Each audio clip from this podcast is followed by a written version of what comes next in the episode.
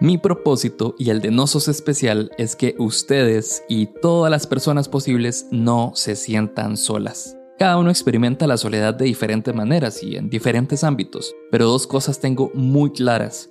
Primero, todos sufrimos algún tipo de soledad. Y segundo, nadie merece sentirse solo. Una de esas soledades es cuando sabemos que algo está pasando con nuestra salud mental, pero no sabemos pedir ayuda o quizá guardamos muchas inseguridades con respecto a la ayuda psicológica.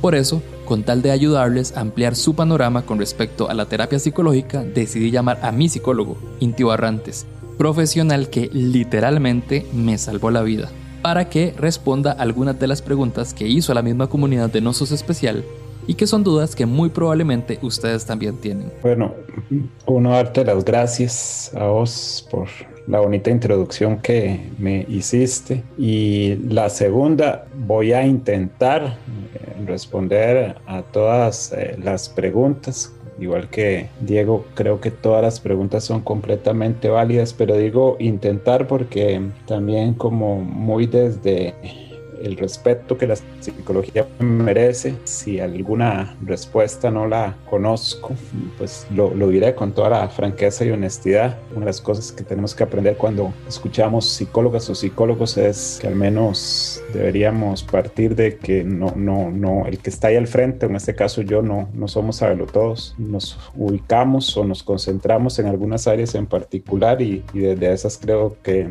son en las que realmente deberíamos dar respuestas. Hay una visión, yo creo que muy popularizada de la psicología. Y de repente pareciera que los psicólogos, psicólogas podríamos hablar de todo y yo creo que en realidad podemos hablar eh, bien de pocas cosas. Y entonces si, de repente hay algo ahí que, que, efectivamente yo sienta que no puedo hablar bien, se lo diré con toda la honestidad, no por la pregunta, sino justamente por las limitaciones mías. Fueron muchas preguntas, así que se las voy a estar compartiendo en cápsulas a partir de hoy y durante los próximos días.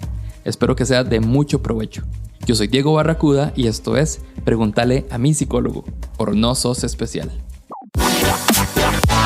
La pregunta de hoy es, ¿cómo sé que debo ir a terapia?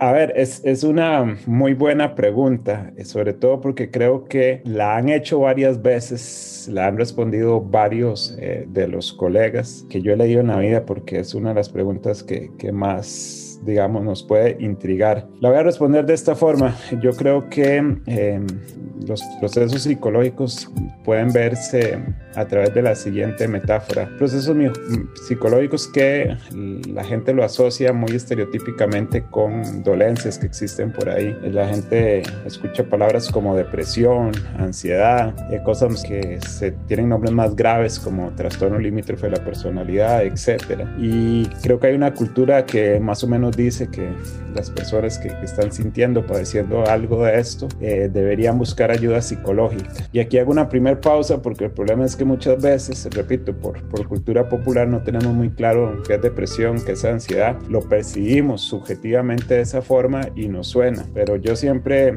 hago una analogía con esto, dado que incluso aquí hay varias personas en cámaras, eh, nosotros en, en nuestra cultura tica, no sé si ustedes, depende también de cada quien, pero yo hablo de un ejemplo que es el siguiente el, el, el ayayay. ¿Qué es el ayayay? El ayayay es lo siguiente. Eh, de repente eh, alguien nos está contando que sufrió un raspón, se cayó un día eh, y cuando escuchamos esa historia, sentimos algo, sentimos algo y usualmente lo sentimos en una parte del cuerpo. Y aquellos que tienen la cámara en este momento, me gustaría que a la cuenta de tres señalemos eh, usualmente donde nos cuentan, digamos, un raspón, una cortada, una herida, una fractura a otra persona, en qué parte del cuerpo lo, lo, sentimos. Y si es una parte del cuerpo que no está en cámaras, pues más o menos ahí nos lo escriben en el chat. Entonces ahí vamos para ver cómo nos va señalando eh, a dónde cada uno de nosotros siente ese ayayay. Y a la una, a las dos y a las 3.